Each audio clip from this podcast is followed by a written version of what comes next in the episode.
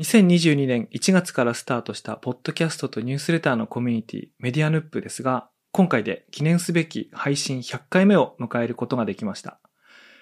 もともと好きな話題を好きに話そうと思ってた番組だったので、まあ好きに続けようかなと思ったんですけれども、まあ、ラッキーなことに応援してくださる皆さんがいたことでですね、ちょっと調子に乗って、ちょっといつも以上に頑張って続けてこられました。全然反応なかったら、もうちょっとペースゆっくりだったかもしれないんですけども、なんかこう、いいぞいいぞみたいなことをちょっと言われたおかげで、ちょっと服を脱いでしまったっていうかね、裸になってしまったみたいなところが一番あるんですけども、まあ一部ね、そんな配信も過去にあったんですけども、まあ、そんなこともいろいろありまして、楽しく続けられることができました。本当にやってみてよかったなと思ってます。で、メディアヌップってタイトルなんですけども、えっ、ー、と、沼から抜け出て、丘の上からそのヌップっていうのが丘の上っていう意味なんですけれども、そのヌップの上から振り返ってみようっていうのがこの番組のテーマです。みんなが熱中したものについて語るっていうコンセプトを持ってるんですけども、今回は100回記念の特別編ということで、リスナーの皆様からいただいた過去に印象に残ったエピソードを取り上げながら、過去99回をヌップの上から振り返ってみるという趣向で配信してみたいと思います。それではどうぞお楽しみください。メディアヌップ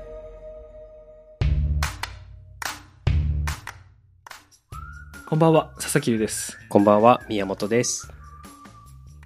でてるさんがいないっていうことについてちょっと冒頭に説明が必要だと思うんですけど。はいはいはいはいそうですね。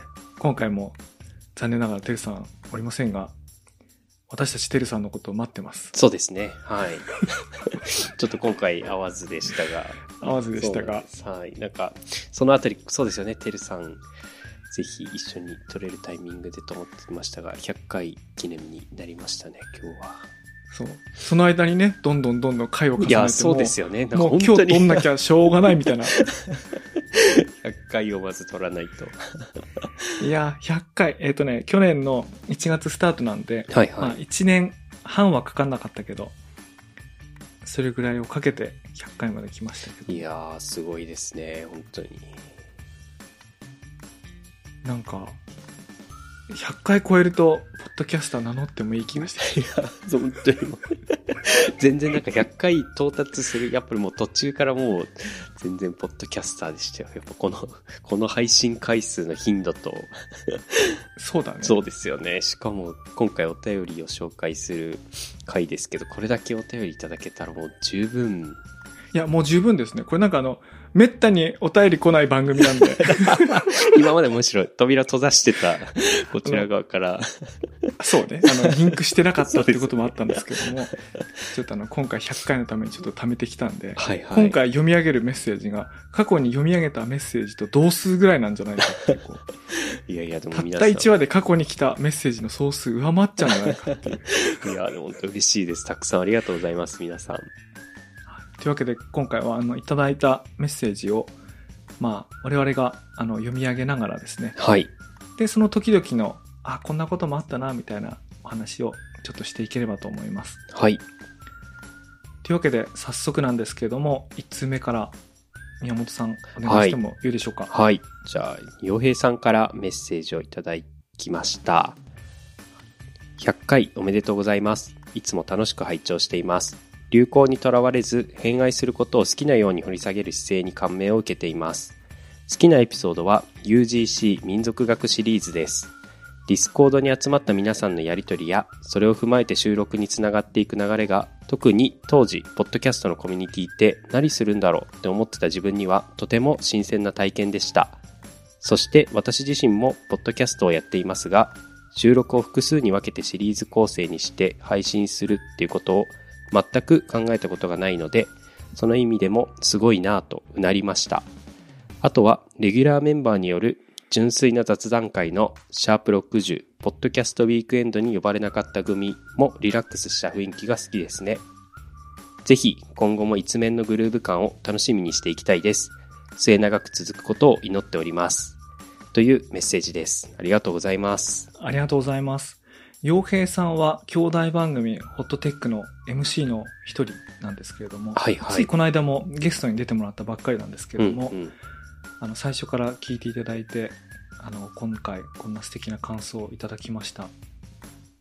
だからあれですね、あの、洋平さんっていうか、ホットテックは同じように、ポッドキャストやって、ニュースレターやって、デうん。ィスコードやってってことで言うと、道具立てが似てるので、お互いこう参考にしながらやってるところがあるんですけども、確かにね、ポッドキャストのコミュニティって何するんだろうって、今となっては自然にやってますけど、はいはい。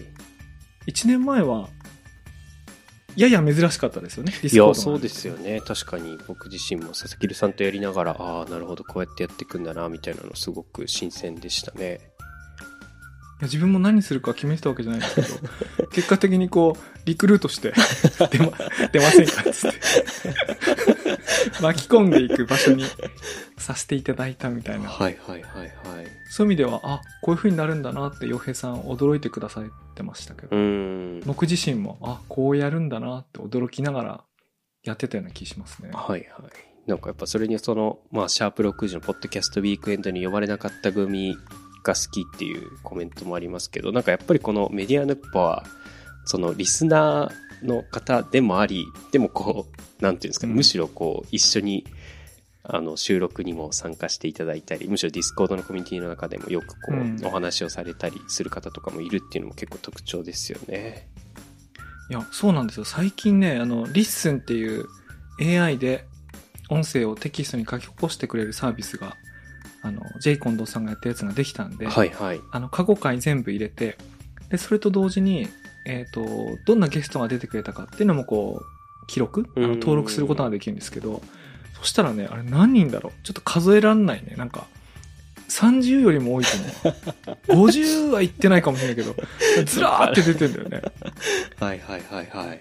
あ、そうか、みこんなに多くの人に出てもらったんだって思って、あそういうのはちょっと珍しいかもしれないですうね。ん、すごいですよね。だってそう50とかになってたらもう100話だから2話につき、ねまあ、どういう決算になるまあ、とにかく多くの人たちが本当にすごい頻度で参加してくださってるってことですもんね。ヒントで参加してるか、あと俺があの、勝手にマイクを回し始めるから、あの、出ていいよって言ってないのに出されたみたいな。でも、ママ、ママあるっていうか、だったあるみたいな。ちなみに最多出演は、はい。私なのは当然として、はいはいあの、2番目、てるさん、うん3番目、宮本さん、うんまあ、ここの辺までは当然として、はいはい。次、甲斐さんの8回、あよはたさんの4回、ーはい。はるっぴが意外と4回出てますね。そこ、遠の物語シリーズで。そうかそうか、前後編に分けたから、はいはいはいそのエピソードの数の上ではちょっと、うん。その後ね、3回、2回っていうのがすごいずらーっと多いですね。えー、いや、本当だ、本当に多くの人たちに。洋平さんどうもありがとうございます。ありがとうございます。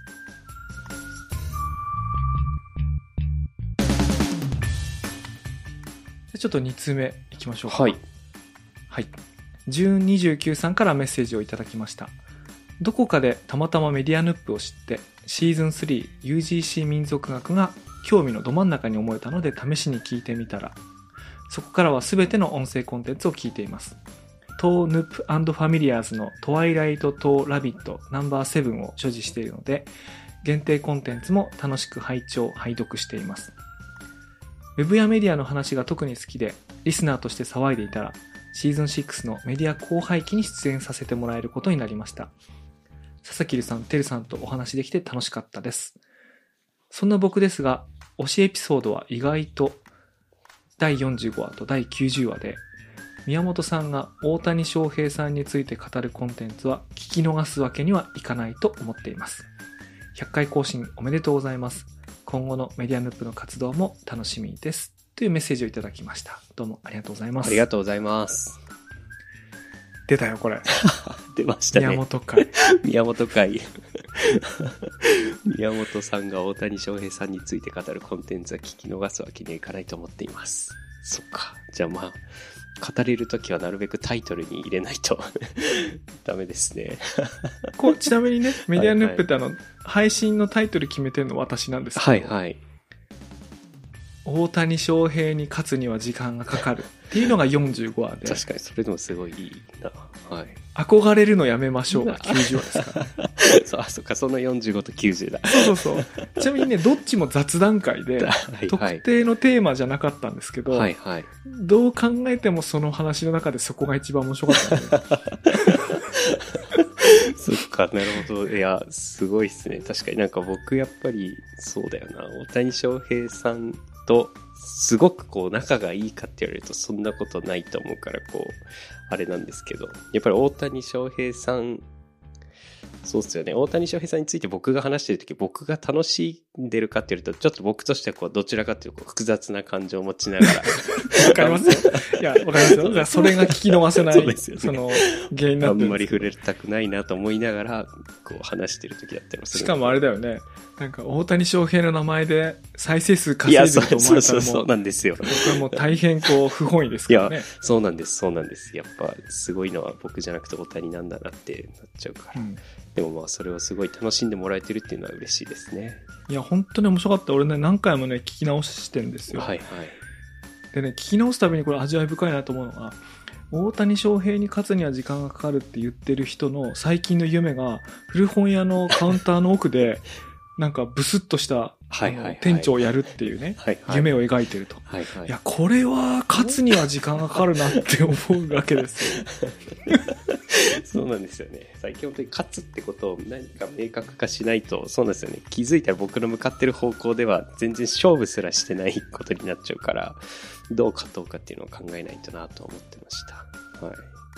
まあでもね、その、古本屋のね、店長やることでしか見えないものもあるかもしれないから、いやそうこなんですう急がば回れみたいなこともあるから、はいはいはい。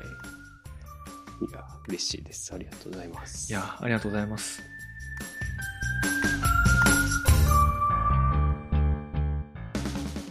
それでは次行きましょう。はい、次いきます。はい。じゃあ続いては、あゆはたさんからのメッセージです。100回おめでとうございます。あゆはたです。メディアヌップに影響を受けて、ポッドキャストを始めた身としては、自分も早く100回放送までたどり着きたいです。自分のメディアヌップで好きなエピソードは、シャープ5のいいマイクは健康にいい、いいマイクは地球を救うです。自分がポッドキャストを始めるときに何とか聞いたエピソードでとても参考になりましたし、タイトルのいいマイクは地球を救うは、本当にオンライン会議などをしていると感じます。今後も100回、1000回、1万回と続けていただけると嬉しいです。というメッセージです。ありがとうございます。ありがとうございます。あよはたさんはこう、何度もゲストに出ていただいてるんですけども、まあ同じくポッドキャスト仲間でありまして、いくつもの3つ4つの番組をやられていて、なんか私と同じようにこう、たくさん番組を作ってるんですけども、そのきっかけになったのが、この第5話、良いマイクは健康に良い、良いマイクは地球を救うっていうのはなんか嬉しいですね。うーん、そうですよね。確かに。なんかやっぱメディアヌップってすごい機材のイメージもやっぱ僕ありますね。これはね、てるさんの狂気が に。にじみ出てるからです。本当ですよね。ちなみにね、あの、機材機材って言う割に、僕あんまり上手くないんですよね。その機材の、はいはい。いい機材を買っても、いい音を鳴らすまであるじゃないですか。部部屋の作り方、撮り方、発声の仕方、マイクとの距離とか。うん。だからさ、僕とさ、てるさんってさ、同じ機材使ってると思えないぐらいてるさんの音の方がいいじゃん。確かに確かに。何なんですかね、あれは。全然違う。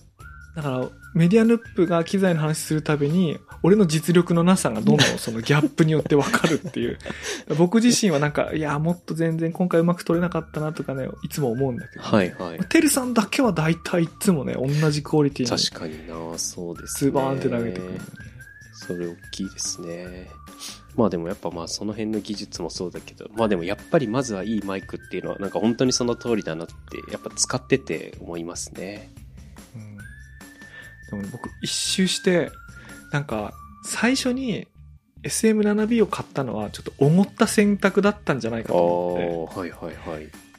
この間あの手話のゴッパを買ったんですよ。はい。で、今日もそれで2種類で撮ってるんですけど、うんうん、あの、いろんなタイプのマイクを使いこなせるようにしようと思って、おおはいはい。その編集の時のイイコライザーのかけ方とかうん。結構違うんで、あそっかそうですね確かに。あとはね、SM7B なんていうね、高価なマイクを買ってしまったんで、僕その、バカの一つ覚えで、一生懸命自分の部屋でそのマイク使ってきたんですけども、はいはい。いかにこう、指向性のあるマイクとはいえ、結構周りの音も取ってくれるんですよね。いい感じで。うん。SM7B って。でも手話のゴッパってかなり指向性が強い。口元をしっかり取るじゃないですか。はいはい。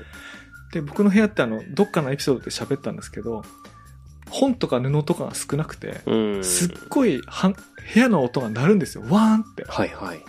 それで音楽聴くときにすごく僕は好みの音がするんだけど、静かに一人で喋ってると反響がちょっとするんだよね。うん。しかもさ、ギターとかもあるでしょ。はいはいはいはい。くしゃみすると1秒ぐらいギターが鳴ってるあーンって。だから SM7B ちょっとね、今のセッティングだと向いてないまであると思う。ああ、なるほど。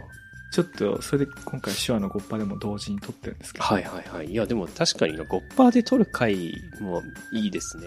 すっごい音良かったよね。はいはいはい。よかったですね。合宿の時。うんだから、それもいいかもしれないですね。なんか、なんかそれぐらいな感じもなんかいいなと思います。スタイルとして、こう気軽に撮ってる感じとかも。うん。なもんで今は1年半して100回経って、あの、編集スピードはどんどん上がったんですけど、今はそれによって補えていない音質とか、うん。あるいは悪い環境で撮った時にどうリカバリーするかみたいな。のの腕がないことに、ちょっとなんとかしなきゃなと思って、あの、最近ユーデミーの番組を買いました。オーディション上手くなる動画番組みたいなやつ。いや、でも重要ですね。技術も上げていかないと。そう、そう技術技術、技術上げていこうと思って。はい。またね、うん、そんな機材会もまたしたいと思いや、います。したいですね。はい。はい、どうもありがとうございます。ありがとうございます。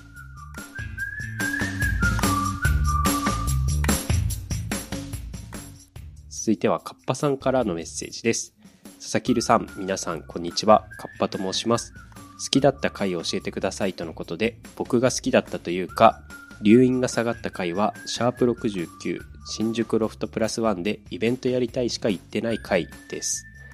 この回でゲストの皆さんが僕がシティポップ界でゲストに出た時のことを話題に出してくださって、カッパさんキャラ作って一生懸命ネタで喋ってんのに、佐々木留さんがそれが違うとかわかんないって切って捨ててんの超塩対応。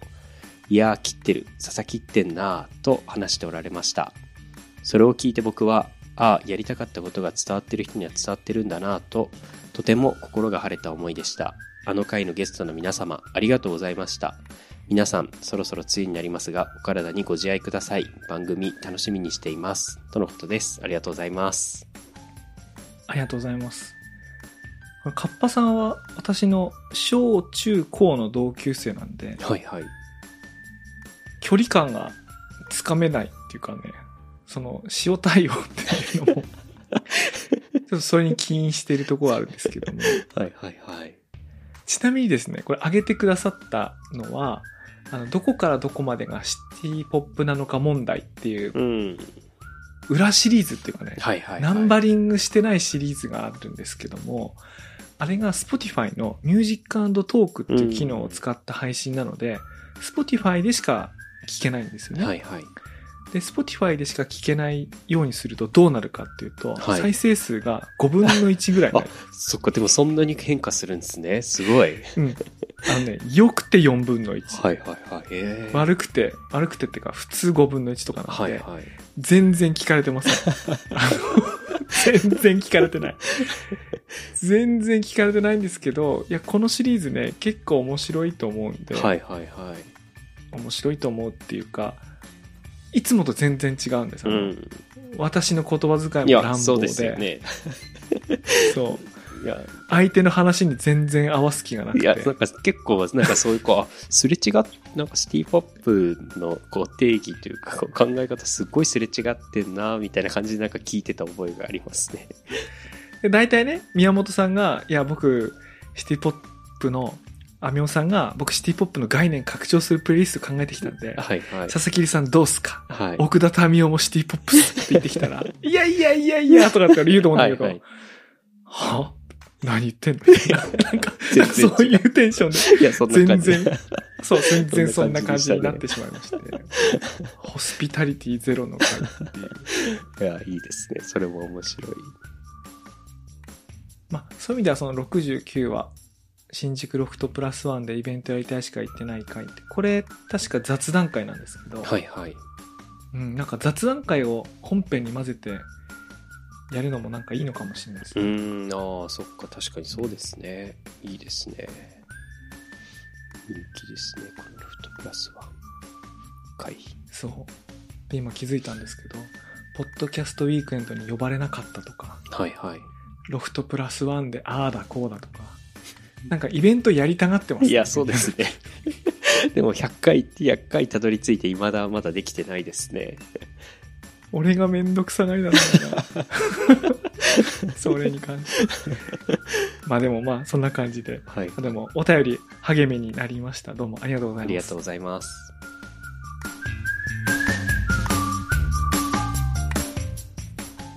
じゃあ続いて、あの、5通目です。はい。えっと、夏目くさんからメッセージをいただきました。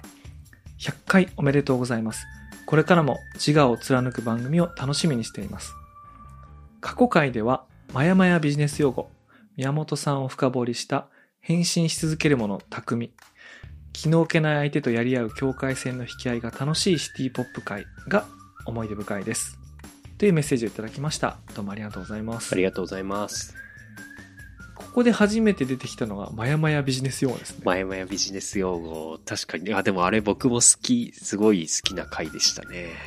何よりまやまやっていうのはねあ宮本さんが今働いている遠野はいはい。の方言ですからねそうですね。確かに、それを使っていただいて。これ、もともとのし、あれ、こうきっかけになった記事の名前は何でしたっけ？おっさん、おっさんビジネス用語か。あ順序としてはねまやまやビジネス用語はい。意思と責任の公言学みたいなタイトルだったんですよね、はいはい。つまり意思とか責任を曖昧にするためにあいろんな言葉が駆使されてるみたいなことあ。があって、はいはいはい。でそしたらその後ぐらいにおっさんビジネス用語とか IT 系ビジネス用語みたいなものをこう揶揄する言葉が出てきて、うんうんうん。まあ、言葉っていうかツイートが人気になって、はいはい。そ。まあそれで仁義を切るとかなんとかっていうのをこう取り上げたんですけど、このエピソードにはなんかあの、オチがあって、はい。これ第何話だったか忘れちゃったんですけど、退職ポッドキャストっていうシリーズを。撮って、はい。私がスマートニュースを退職する最終出社日に、あのゲストに入れ替わり立ち替わり来てもらはいってはいはい。収録するっていうのの、その一番最後にゲストに来てくださった小出さんが来て、はい。で、小出さんっていうのはすでに起業家の先輩で、で、私もスマートに卒業して起業するタイミングだったんですけど、いざ自分で責任を100%取らなきゃいけない起業家になってみると、はい。仁義だろうが何だろうが、切れるもん何でも切るっていう あの気分に、はいなってはいはい。仁義を切るっていう言葉を笑ってたら、1年前の自分を恥じるっていう回なんですけど。あのちゃんとね、あの、時間をかけてね、ちゃんと回収されてましたね、なんか。いや、よかった。そっか、そうですよね。確かにどんどん判断していかないといけないですもんね。うん切っていかないと。はいはい。あとはね、やっぱ引き続き宮本さんの話になりますけども、はい宮本さんのほぼデビュー回っていうのが、この変身し続けるもの匠っていうやつで、はいはい。これはね、きっかけは甲斐さん。そうだ、甲斐さんがそうですね。宮本さんの話をはいはい聞きたいっていうんで、本当にありがたいですね。なんか僕も本当にあの、僕が多分メディアネップで初めて登場したら、遠野物語のシリーズからで、そこからこの変身し続けるものの回の時は、これ、あれですもんね、実際に遠野でポッドキャストの収録をして合宿中の時ですもんね。なんか、合宿のね、最終日に近かったと思うんだけど、はいはいはい。うん確かに、やっと喋れた回だったような感じもしますもんね。改めて振り返ると、全然、そうね。全然壁になってた僕が、やっと意思を出したのがこの回からでしたね。でもなので、こうやって言ってもらえて 本当に嬉しいです。なんか、大丈夫なのかなと思いながらやってたので。いやーあれよかったっすよね。はいはい確かに。そしてシティポップ回ですね。やっぱり皆さんなんかやっぱこの時の佐々木留さんがすごい印象に残るんでしょうね。普段とあまりにも違うそうですよね。あれなんか違うみたいになるのが。そうそう。これはね、あの、ちなみに Spotify に有料プラン登録していない人でも、はい。Spotify って無料でもうん使えるので、うんで、トーク部分は無料でも聞けますので、あのよかったらいや、ぜひ聞いてみてください。面白いと思います。ありがとうございます。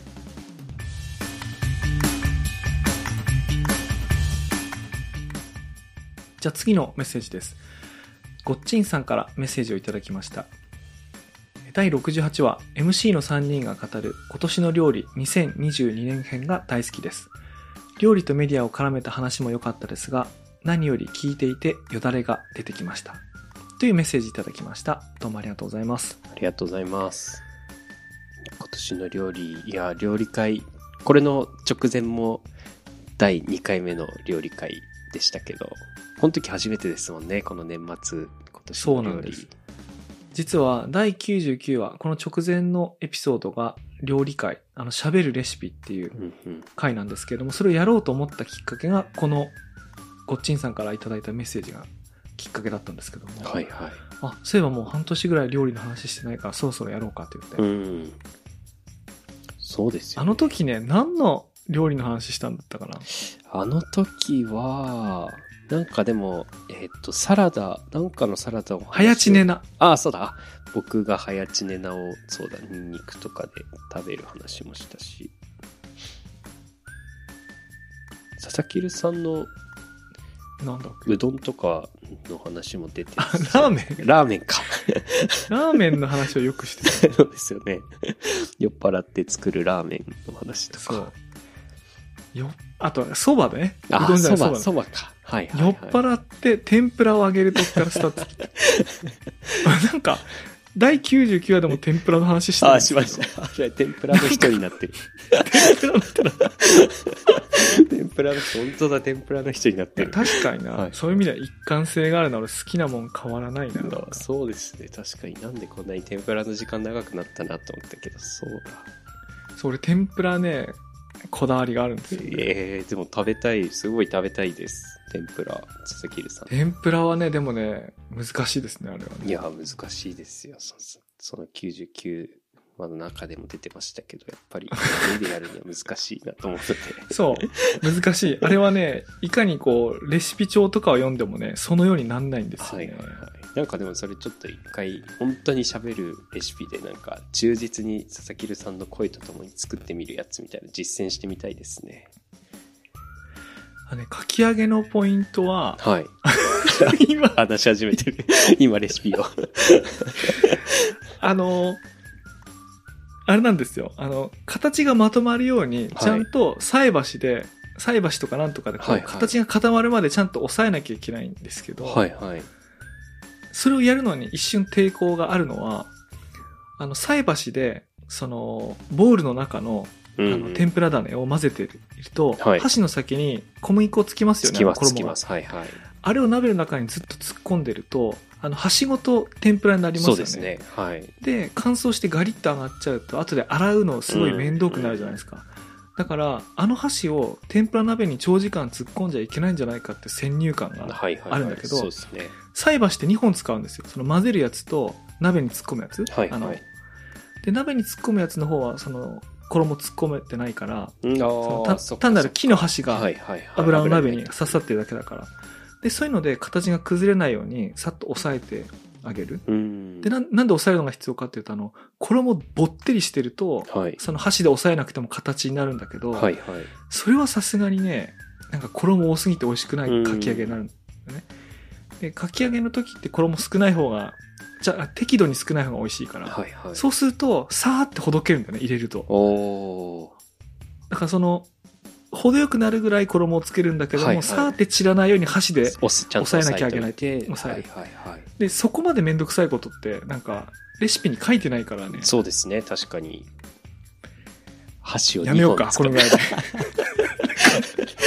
レシピの。そうですね。アンサーは、かき揚げまあは箸を2本使ってあげる。そうですね。二組ね、二組使ってね。はいはいはい。まあ、ちょっとね、じゃあ今年はちょっと料理会も増やしましょそううか。ですね。話しましょう。ありがとうございますあ。りがとうございます。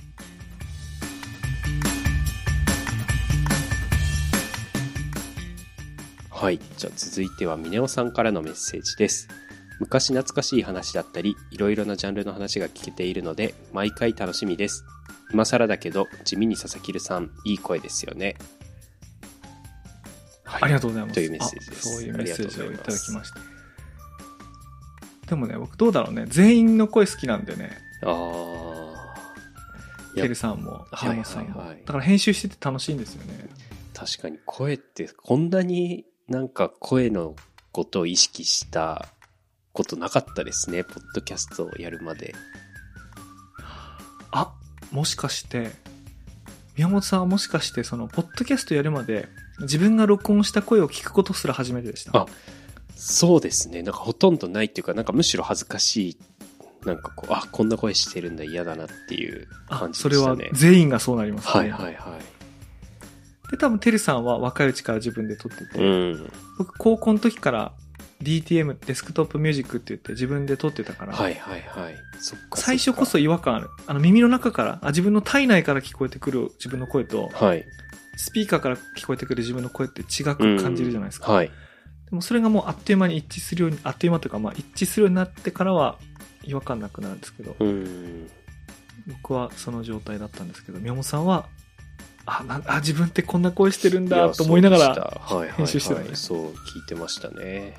私声ってすごく重要だなっていうなんかこう聞きやすいとかなんかやっぱりこう、いいですよね。いい声だとやっぱりいいすごくいいよく話が伝わってくるし、うん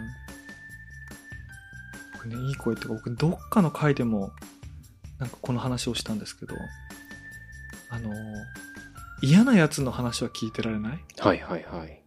で、ポッドキャスト始めるときに、ポッドキャストの作り方なんかを説明しているコンテンツなんかがあって聞いたんですけど、こ声じゃない、声質かどうかじゃなくて、うん。人間？うん。話しぶりから伝わる、ナイスガイじゃないってことね。はいはいナイスガイじゃないやつの話なんかもう、長時間聞いてらんないっていうのが、はいはいはいなんかそれが僕一番あるなと思う。はいはい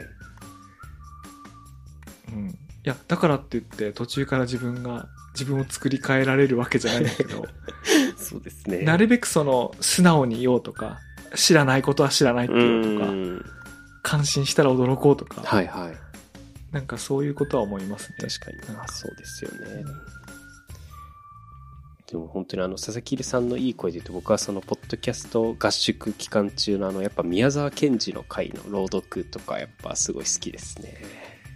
いや、あれね、後悔してんだよね。後悔してるんであ、すか？なんかさ、いや、あの、もっと、はい。なんかね、読み始める前に3秒ぐらい呼吸を置いて、あ胸にいっぱい空気を満たして読み始めればよかったと思う。あはいはいはい。あの、ブレスの場所がね、変な場所でブレスしてて、せっかくあのーみんなで合宿して車運転して、あんなロケーションで詩の朗読のチャンス来たのに、はいはいなんでここで俺、この最後の 爪が甘いんだろうと思って。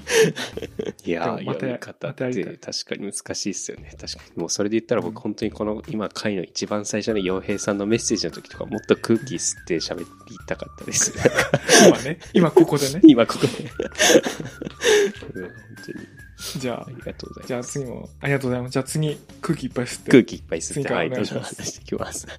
はい。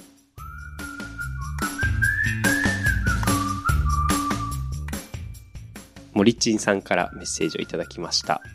印象に残っているエピソードは空想の NFT と現実の NFT。唯一暗い森からうっかり顔を出した。かっこはてブに入ったエピソード。1年以上経った今読んでも全然この切り口で議論されていないのが味わい深いです。というメッセージをいただいています。ありがとうございます。ありがとうございます。森チンさんは私と一緒にあの、 Tales Tokens っていうサービスのプロダクトマネージャーをやってくださっていて、うんあの、何度もゲストに出ていただいて、直近だとメディア広廃期のソーシャルネットワークと暗黒森林っていう回に出ていただいたんですけども、この森チンさんが挙げてくれたのが、なんと変化球で、これ、ポッドキャストのエピソードじゃないんですよね。おおはいはいはい。これ、ブログの。の記事です。そうだそうだ、はいはい。空想の NFT と現実の NFT。多分ね、2022年の2月ぐらいの記事だったと思うんで、うんあの、初めて直後のブログかな。はいはい。確かね、メディアヌップ始めですぐの頃は、いろいろやろうと思ってて、ポッドキャストもやるし、うん。ニュースを紹介するニュースレターもやるし、はいはい。自分の意見を発表するブログもやろうと。うん。で、ブログは月1遍ぐらいやろうと思ったんですけど、はいはい。疲れて、もう2月以降やってないんですけど、はいはいはい。その疲れるきっかけになったのが、この空想の NFT と現実の NFT ってやつで、はいはい。これ暗い森からうっかり顔を出したっていうのは、こうなんか、予想外の、予想外に多くの人に発見されてしまったっていうか、うん。まあ、そういう意味だと思うんですけども、私もね、これ書いてからこの感想をもらって久々に読み返したんですけどもね、自分で言うのもあれなんですけど、すはいごい面白かったんですよ、ねおーはいはいはい。もうでも、そっか、むしろ今はこれが最後のブログ記事になってるんですか？あ、ちょこちょことね、あるんですそっか、その後は書いてるか。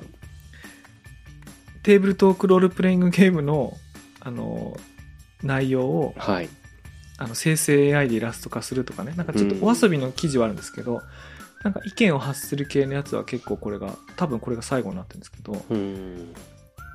うん、これがね、どういう内容かっていうと、まあ、空想の NFT と現実の NFT ってことなんで、まあ、NFT のことを書いてるには書いてるんですけども、これまあ、ハテブに入った、つまり多少人の目に入ったってことなんですけども、なんか今、読み返すまでなんでさその内容を忘れたかっていうと、この議論がね、その後深まんなかったんですよ。うん。で、なんでかっていうと、あの、私が NFT に夢中になってるとかね、Web3 とかに夢中になってる理由って、はい。なんか NFT だけ面白いと思ってるわけじゃなくて、なんかこのインターネットとかね、あの、あるいはワールドワイドウェブが始まってからの、この情報空間の変化の流れ、その30年とかはいはいはい40年の中で NFT が登場してきたっていう、そういう手段が登場してきたってことを面白がってるんだけど、うん当時 NFT を盛り上がってる人たちは、そういう過去の歴史とか割とどうでもよくて、今バーンって盛り上がってるものに対して、その飛びついているから、うん。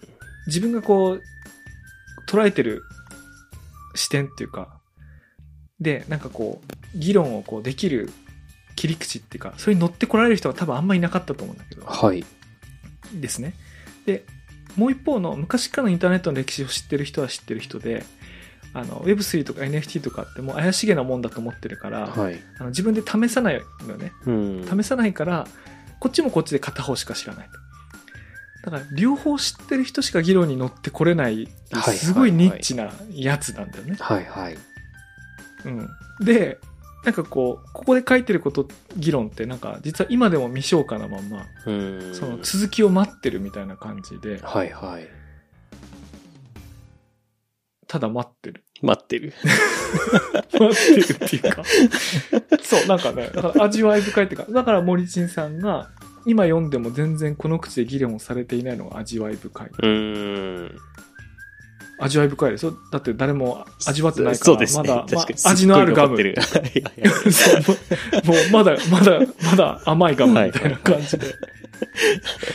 ぜひね、これきっかけに読んでくれる人がいたらいいなと思いますけどね。はいはいはい。いや、でも本当に NFT とかも本当になんかメディアヌップとともに、佐々木留さんのその NFT 具合というか、なんかこう、本当にいろいろ、なんかこう、実践も積み重なってきてますよね。この100回の中で、ともに。あ、そうですね。なんか黙々と実践してしまっている。本当にすごいですよね。本当に会社までたどり着いてますからね。会社設立まで。確かに。メディアヌップ始めて俺、退職して創業してる俺。そうですよね。本当にこの100回の歴史がすごいどれだけ深いのか。確かに本当ですね。はい。これなんだろうね。あの、こういう激動の時にたまたまこのコンテンツ作りをやってたのか。コンテンツ作りじゃない、メディア作りをやってたうのか。ん。メディア作りをしてたから激動の中に飛び込むことになったのか。はいは今となってはどっちかわかんないな。い。うん。いや、本当に面白いですよね。すごいな。ちなみにこの1年聞いてるポッドキャストで退職して創業した人は俺以外に知らないから、そういう意味では珍しい。そうですよね。その経過もわかるかもしれない。このそうだねそう100回の中で。そうですね。はい。はい。どうもありがとうございました。ありがとうございました。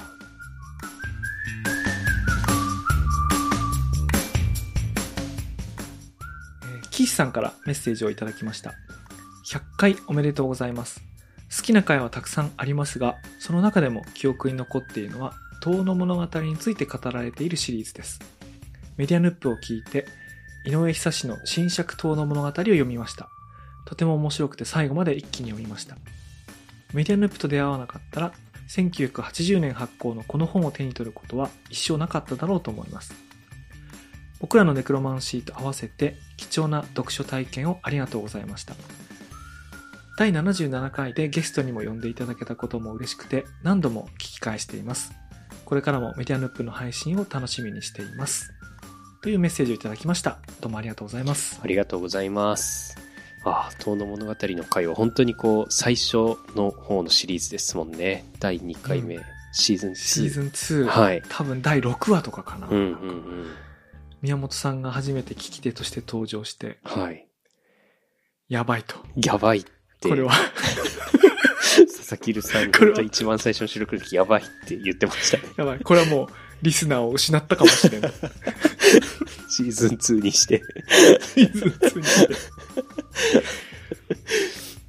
いや、でも、ね、好きなことを喋るっていうのは、はい、はい。何にせよいいことだっていう、うんね、励ましだと思ってね。はいはい。いや、でも面白いですよね。なんかやっぱりあの、こう、4証言に分けて遠の物語をこう、見るっていう捉え方がすごくあの、面白かい、面白かった回だなと思ってますね。そうね、社会派、創作派、原点派、観光派ってう。いうんやつなんですけども、ちなみにね、その4つに分けた理由があって、はい。その後、何かしら、みんな、まあ私も含めて、何かしらあの活動してるんですよ。うんうん、うん。例えば、ゲームオブザロータス等の原連単っていうのは、はい。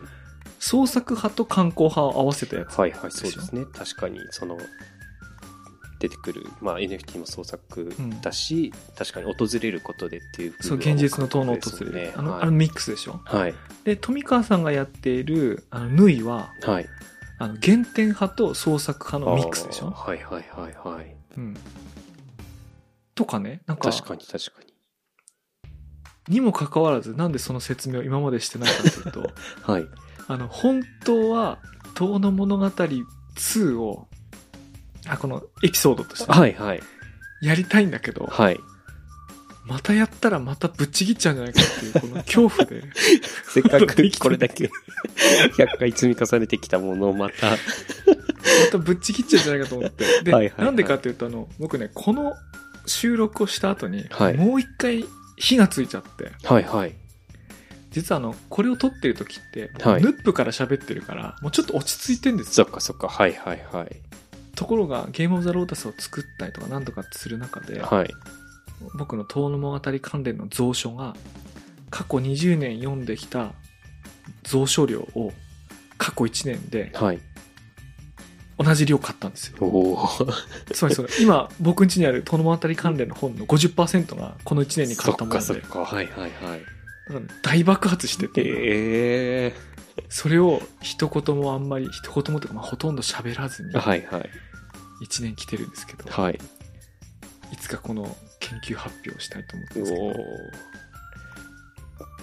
どうですかね皆さんついてきてくれる のかなどうなんですかねそうね、こう、こういうメッセージもらっちゃったらやるかもしれない。そうですよ。よね。でも確かにやりたいですよね。うん、ぜひ聞きたいです。なんかまあ、そっと置いておくだけのエピソードにするにしても、そうですねぜ。ひ、はい、やりましょあとあれですね、僕1年振り返って嬉しかったのは、あの、2018年に出した小説、僕らのネクロマンシーのはいデジタル版を、まあ、出せたのが嬉しくて。あのね、紙版がもうほとんど在庫が、あとね、もう10冊切ってるから、あほとんど手に入らないっていうかもう少ないんだけど、デジタル版だったら安くたくさん取れうるんで、ん。あのたくさん読んでいただいて、いや、そうですね。ぜひ。うん、その様子もね、あの、宮本さんを聞き手に、版元の内沼慎太郎さんもお呼びした回もあって、はい。もう、ライフログだね。そうですライフログになっ本当に。本当にそうですよ。た。本当だね。はい。というわけで、あのメッセージどうもありがとうございました。はい、ありがとうございました。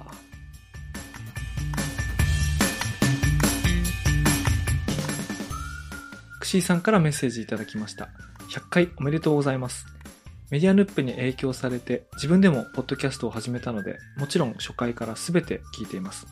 特に好きなエピソードは、第50話、眠れない夜に階段生まれ変わりです。48話、49話は、同僚の皆さんとのワイワイと賑やかで楽しい雰囲気で収録されていた状況から一変、夜中3時にボソボソと一人でロサンゼルスの真っ暗な一室から届けられる深夜のモノローグ。昼間とのコントラスト、中身がないようである新章スケッチ。喋りは淡々としつつも強烈な回でした。とのメッセージいただきました。どうもありがとうございますあ。りがとうございます。いや、そうですよね。この眠れない夜に階段生まれ変わりですを、僕もあの、聞いたときは、やっぱ、衝 衝撃とか、あの、そもそもびっくりしましたからね、あの、更新されたとき、あれ？佐々木さん一人で喋ってるなと思って、聞きましたね、確かに。しかも声も違ったんだよね。そうですね。ベッドにね、うつ伏せになって喋ってたら違う声で撮れて、いや、そうですよね。でもあれもすごい良かったですね。なんかそれこそこう、ポッドキャストこう、本当にいろんな楽しみ方をしてるな、佐々木さんって、僕もその、出た時に思いました。なんか今振り返ると、第50話、眠れない夜に階段生まれ変わりって、今の半分ですよね。はいはい、そうですね。今が100話だから、はいはい50話って半分だと思うんですけど、その折り返し地点で、なんかスイッチ入ったんですよね。おー、スイッチ。スイッチ入ったように聞こえる？今振り返れば。はいはい。いや、なんかでも確かね、一人収録初めてじゃないこれ。確かにそうですね。だって、急激に佐々木さんがどこかでもっとなんかこう気軽に収録をし始めて、かなり編集とこの配信をするまでのスピードがやっぱり上がったタイミングとかがどっかであるような感じもするので、そうだよね。ここの後、一人会もやるようになったし、はい。あとその屋外収録とか、はいはいはい、そうですね。当時は iPhone で撮ってたけど、Zoom の H6 買ったりとか、うんあとはその、新章スケッチって、もともとの宮沢賢治の、その、ね、はい宮沢賢治の真似して新章スケッチってやったのを、音声で思った瞬間に思ったこと喋って素材取っておいて、はいはい。で、後で冒頭と最後に解説つけてやるみたいな。うん特にサイド B の方でやってますけどね。うん本編ではあんまやんないんですけど、はいはい。そのサイド B とかを熱心にっていうか、やり始めたきっかけとかもそうだったと思うんですけど。そうですよね。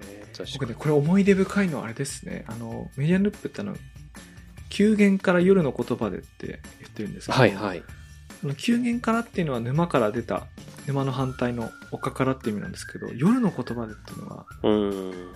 昼の言葉じゃなくて、なんていうの、昼の外向けの理論理的な、なんていうんだろう、太陽の下の言葉じゃなくて、うん、感情的な、非論理的な言葉で喋りたいみたいなことを思って、はいはい夜の言葉ってつけたんですけど、はい。これは本当に夜の言葉で喋る。そうですね。確かに。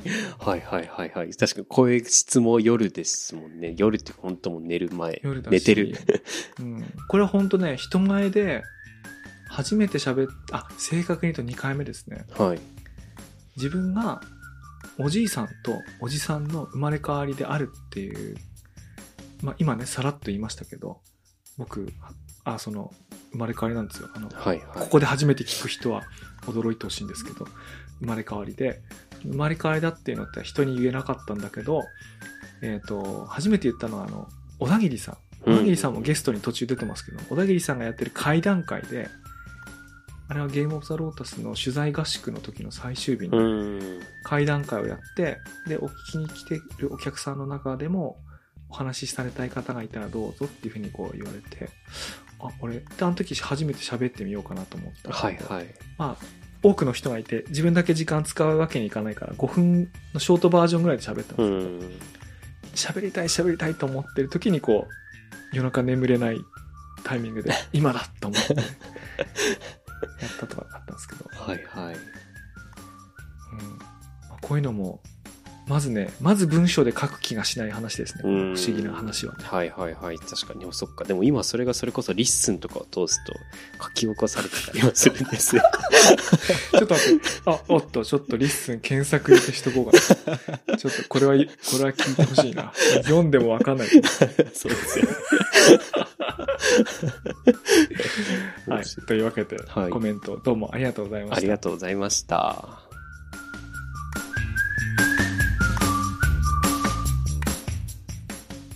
はい。じゃあ、それでは続いては、あやこ P さんからのメッセージです。100回記念おめでとうございます。メディアヌップはメディアらしい存在感があるので、とても憧れており、影響を受けております。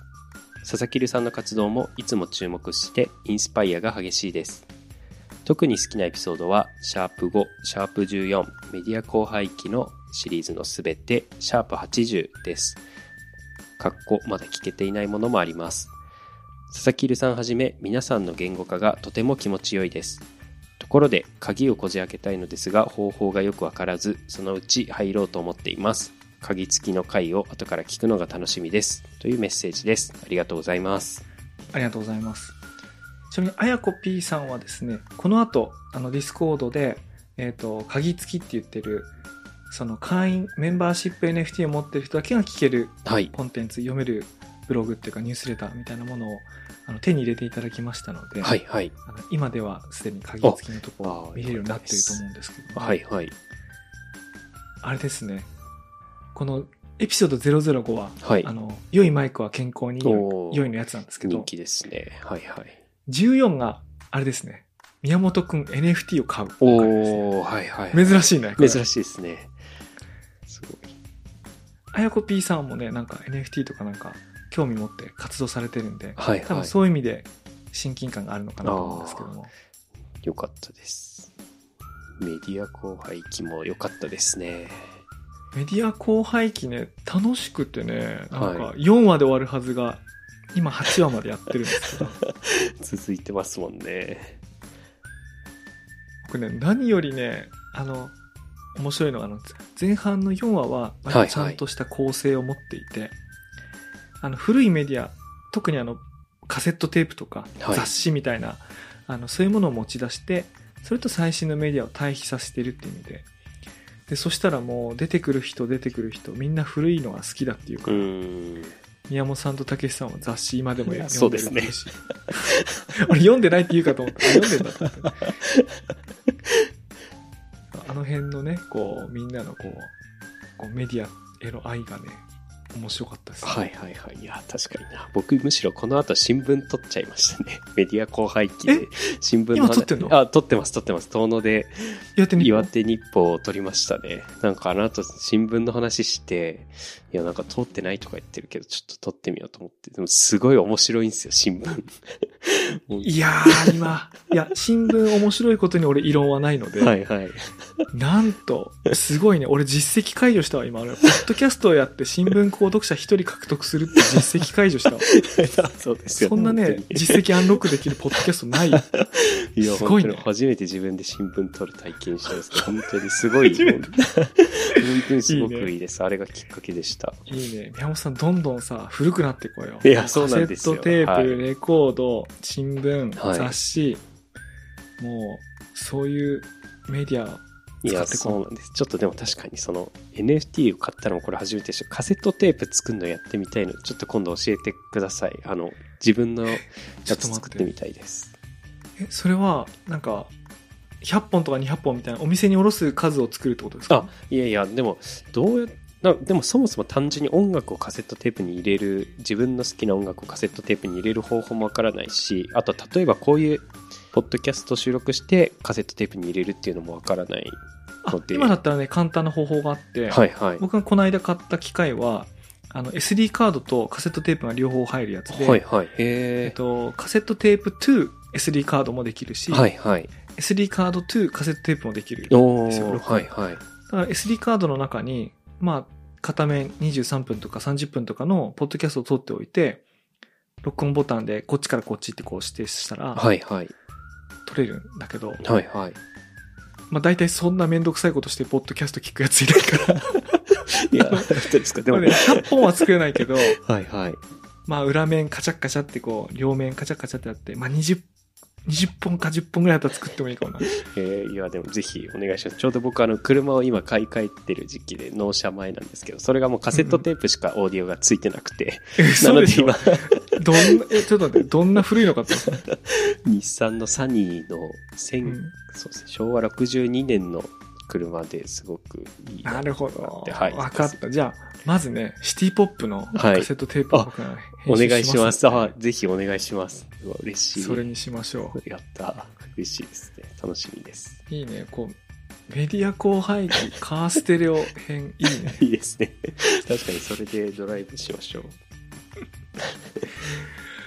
いやいやいや、いや、これ、いいな。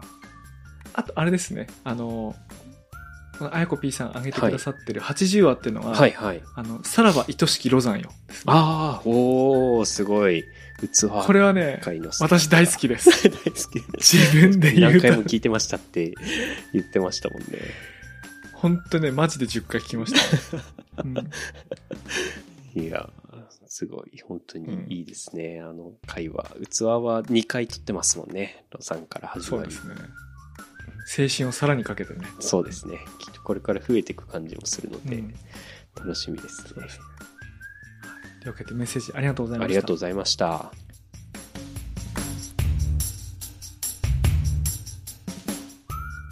次は、カトリエさんからメッセージをいただいております。100回おめでとうございます。いつも楽しく拝聴しております。好きなエピソードをお便りしたいと思い、過去の配信を振り返ってみましたが、なかなか一つに絞ることができず、あっという間に数日が経ってしまいました。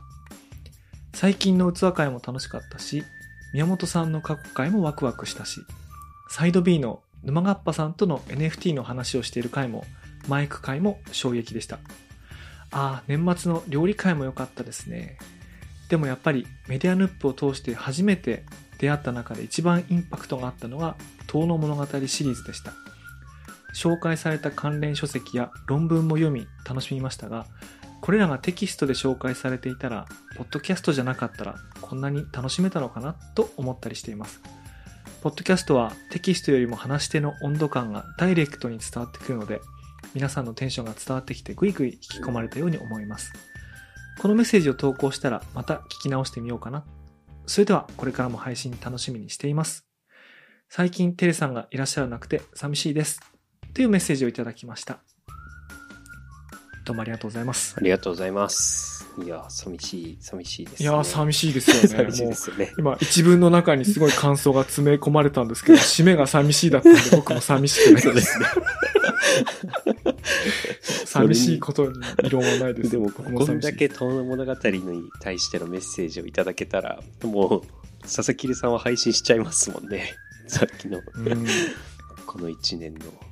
いや、そそうか。いや、こんなにあのシリーズを喜んでくれてた人がいたとは。そうですよね。でも、すごい、本当に。まずね、申し上げたいのはね、私自身があれを喜んでまして、あの、いかに喜んだかっていうとですね、はいはい。あの、シーズン2で遠野物語の回をやった後に、はい。そこにゲストに出ていただいた富川岳さんと、はいはい。あとその小田先生とですね、あの、成城大学の民族学研究所っていうところに、こう入り込んで、はい入り込んでっていうか、その、まあ普通にこう申請してね、入ることできるんですけども、そこに行って、柳田国男のこう蔵書が、あの、し貸し出し申請をするとはいはい借りることができるんですけども、もうそんなことまでするぐらいエスカレートしてしまいました。そうですよね。はいはいはい。ちなみに、その時ね、こうちょっと、まあ裏話的に言うといろいろありまして、はいはい。あの、僕が興奮しすぎて、はい。あの、収録許可を得ないままに、マイクを回し始めたんです。はいはいはい。これ、あの、例によってあの、第52話なんで、いや、そうですよね。あのね、第50話のね、生まれ変わりの後なんですよはいはいはいはいもう頭おかしくなってる時で、確かに。もう僕と富川さんが興奮してる様子をこう、声でね、まあ、マイクで回してて、で後で編集しようと思ったんですけども、はい。まあ、やっぱり音声といえども、勝手にその、ね、図書館の中でね。回すのいけい。ないと思って、はい。あの、ご案内してくださった先生に、はい。えっ、と、このような番組をやっておりますと。はいはい。あの、遠野物語や柳田国を紹介しております。ぜひこのまま紹介させていただけないでしょうかつってこう、こう出して。はいはい。でそしたら、あの、なかなかチェックが、あの、ちゃんとありまして、はいはい。過去で一番編集しました、ね。あの、リテイクっていうか、そうね。編集のリテイクが過去一番多かったです。まあ相相手方もだってまあ、流されるとは思ってなかったものですもんね。そうそうそうそう。あらかじめ言ってくれればいいのに、ね後から取ったもんだから、あの、そういうつもりで言ってないこととかもあって、そうですよね。すげえはいで、はいちゃんと学びました。もう、ちゃんと、ちゃんと収録許可を得ましょうと。はいはいはい。でもそうですね。どんどん音声もメモしていこうとか取っていこうって、すごいですね。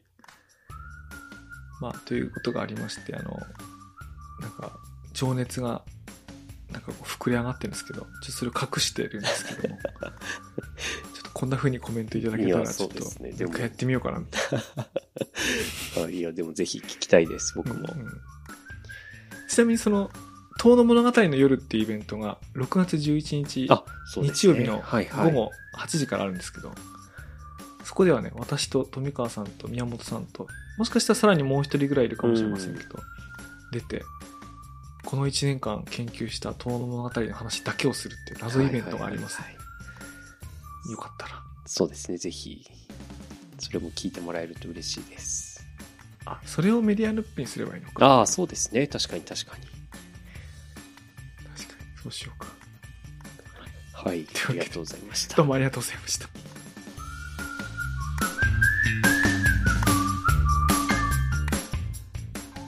じゃあ、今日いただいている最後のメッセージです、ね。最後のメッセージですね。はい。えっと、うんガチャ45さんからメッセージをいただきました。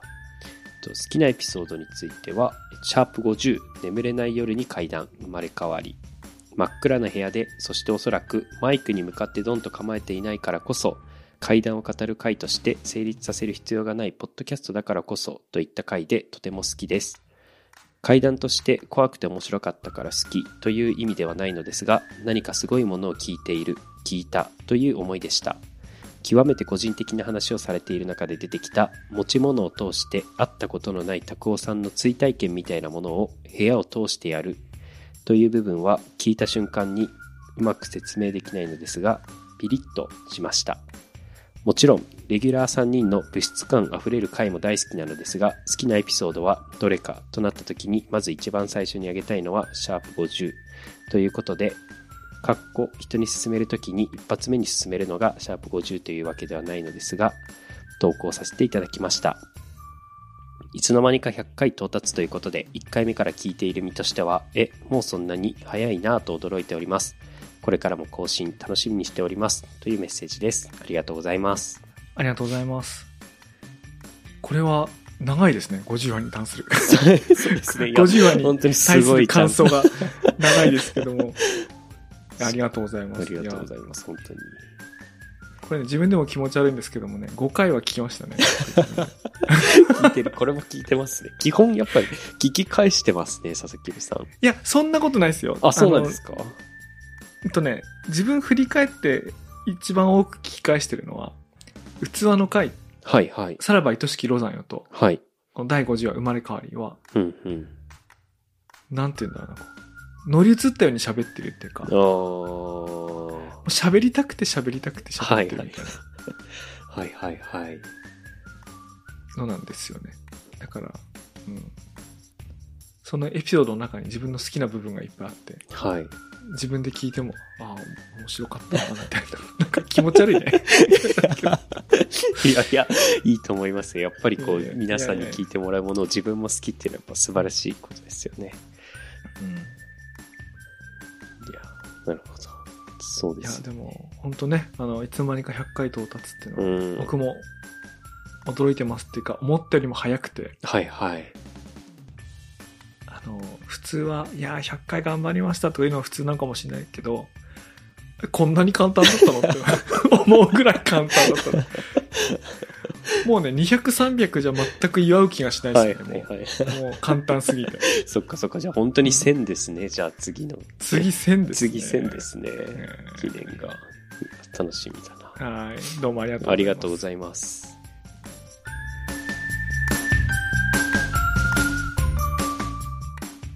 というわけで、100回記念、休言から夜の言葉でをお送りしてまいりましたけれども、やってみていかがだったでしょうか宮本さん。はい。いや、でも、まず、こんなにお便りいただけてすごく嬉しいですね。本当に皆さんありがとうございます。はい。なんかやっぱり聞いてくださってる方がいるっていうこう実感がやっぱりお便りで持てるのすごく嬉しいし、あとこうなんか相互にコミュニケーション取れるのすごくいいですね。うん。なんか、エピソード配信して、はい。すぐ来るコメントも嬉しいんですけど、はい。あの、1年振り返って、例えば半年とか1年前のエピソード、あれ良かったですって言って来る。うん。あのその、ありがとうございますとか、あれ良かったですって本物じゃないですか。はいはいはい半年1年経ってるわけだから。そうですね。だからツイッターとかブログに来るコメントとかとはもう全然違う、こう、重みとありがたみがあって、はいはい。よかったなと。いやーそうですよね。それこそ本当にちょっとあれだけ心配にも一瞬なった「遠の物語」の回本当にシーズン2の出来事を今こうして振り返りながらしかも皆さんのお便りを持ってこうなんか自信を持てるというかそうですね。喜二人ぐらいに言 そうですよね。はい喜んでもらえてるっていうのはすごい嬉しいですよね。いやよかっいや、よかった。本当にいやあれ間違った方向じゃなかった。いやでも佐々木さんどうですか？改めてこう100回もそうですしそうですね。はいなんか、100回に関して思うこと、なんか途中の感想におお返事する形で言ったこと多いんですけど、あの、ヌップから話すってことができた。で、うん途中から夜の言葉で話すこともできるようになった。で、ポッドキャストやってるだけじゃなくて、なんかその、載せられて、あるいは載せられてってんじゃないかな。自分のやりたいことを本当に発見して、はいはい自分の作りたいものとか、で最後会社まで作っちゃったとか、あとは100回が意外とちょろかったみたいな。はいはいはいなんかその、まあ、100回振り返ってのね、感想は、すでにこう、たくさん言ったような気がするんですけど。はいうん。まあ、次1000回ぐらいしか記念会がないと思うんで、あれすると、あ、こんなにこう、性に合ってるとは思わなかった。はいはいはいはいポッドキャストが。めちゃくちゃ性に合ってた。いやでもそうですよねなんかこういろいろ形式が変わっていくのも面白いですまあいろんな人が出てくるのもすごく面白いからでもこの後こうこういうの配信していこうみたいなの結構アイデアとしてもある程度佐々木さんの中に出てたりするんですか？あのあるんです。はいはあの、今回100回区切りなんで、いはい。俺、ループしていこうかなと思う。えー、ループしていく？なんと、次回101回目は、はいはい。再びね、ゲームの話なんです。おおそっか TRPG エピソード1がから始まった。はいはい。そうそう。ロードス当選記と TRPG の話からエピソード1始まったと思うんですけど、はい。次回は再び僕の大好きなゲームの話、4話シリーズ。2週目。二週目101話目は再びゲームの話です。はいはいはいすごいじゃあメディアヌップ2みたいな感じになってきますねということは、遠の物語2をやってもいいかもしれないし。確かに確かにはいはい、うん合宿2もある。合宿2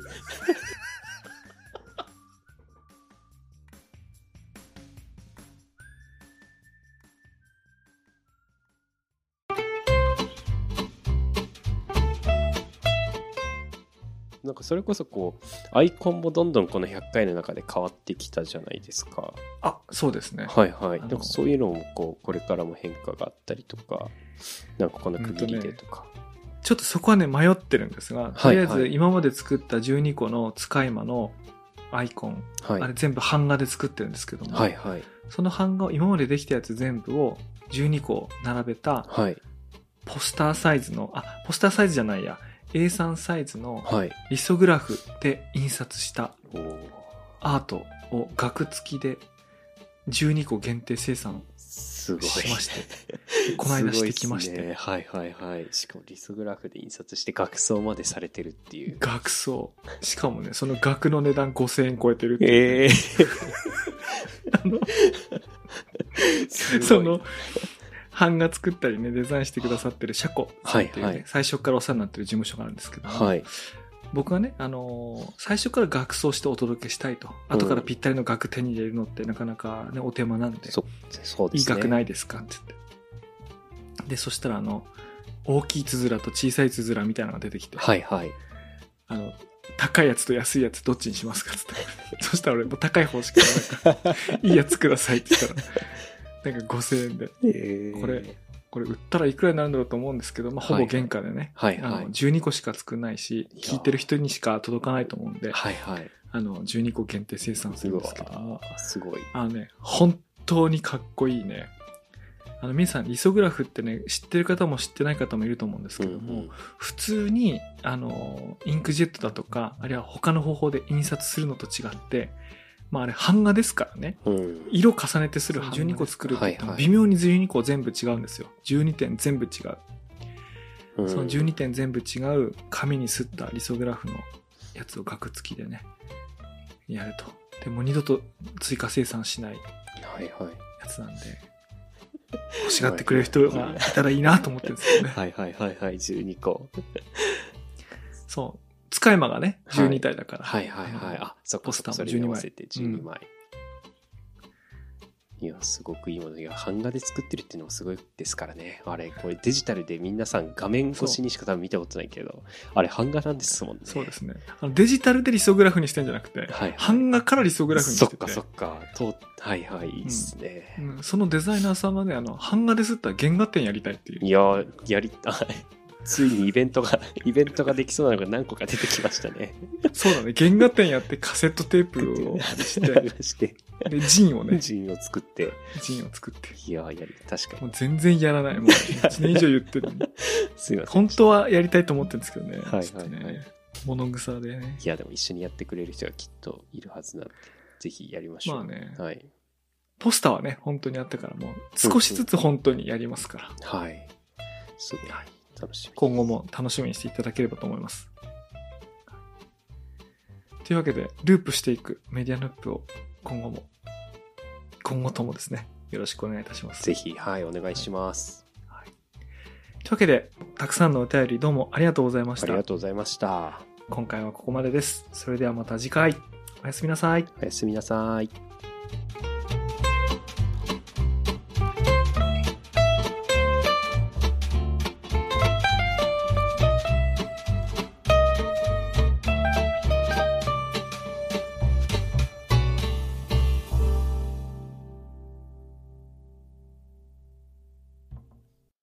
本当あの、合宿でさ、俺本当今思い出しても、たまに思い出し笑いするんだけどさ、はいはい。あの、甲斐さんと、てるさんと、はい宮本さんと、はい私が同じ宿に集合して、はいはい、そうでしたね。、で、その集合初日の夜に、もう、甲斐さんとてるさうんんがう持ち込んだ機材、ん。いや、すごかったですよ。爆音のカラオケを始めるんだけはいはいはいはい。もう、なんて言うんだろう、こう、レジデンスだからね。はいはいはい。あの、古民家改修したレジデンスで、うん、もう薄い木と土の。壁のとこで、もう爆音流れ出して、はいはい。で、そしたらさ、あの二人が、宮本さん、なんか一曲目歌いなよって言われて、宮本さんは明らかに、その施設の管理人として、そうですいやこんなそうです大きい音立てちゃダメだよなって、いや、近所迷惑ですからね。近所迷惑だなって、これ、なんかお店っていうかその営業上すげえ大変だよなっていうか、後で文句言われないかなって、そのビビりながら入れた曲がビートルズのヘルプで、山本さんがマイク持って、で、カイさんが持ち込んだ爆音のスピーカーで、Help! I need somebody! って歌ってて、もう本当に助けて欲しそうな感じで歌っててし、かもちゃんと叫ぶ、叫ぶっていうか熱唱するっていうとこまで。ちゃん、そう、しかもちゃんと熱唱して一曲歌い切って、そうですね。一曲歌い切った後に、すいません、ちょっと音絞りませんか？つって。自分だけやっといて。自分だけ全力でヘルプ歌って。あのね、あれが面白かったね。奇跡の、本当ですね。確かにそこ収録できてなかったからな。そうですね。しかも、ポッドキャスター全員歌うの好きっていう。そうですね。確かに確かに。大体ね、4人も集まってカラオケ行った。ら、はいはい。そこまで歌うの好きじゃないやつとかが混ざってきて、なんかこう、語るんだけど、誰も、もう均等にしかマイクが移動しないみたいなね。よかったですね。がまあ合宿よかったですね。合宿良かったですね。うん本当に。すごい。でもループしていくの楽しみですね。そうループ合宿2もあるから。合宿2。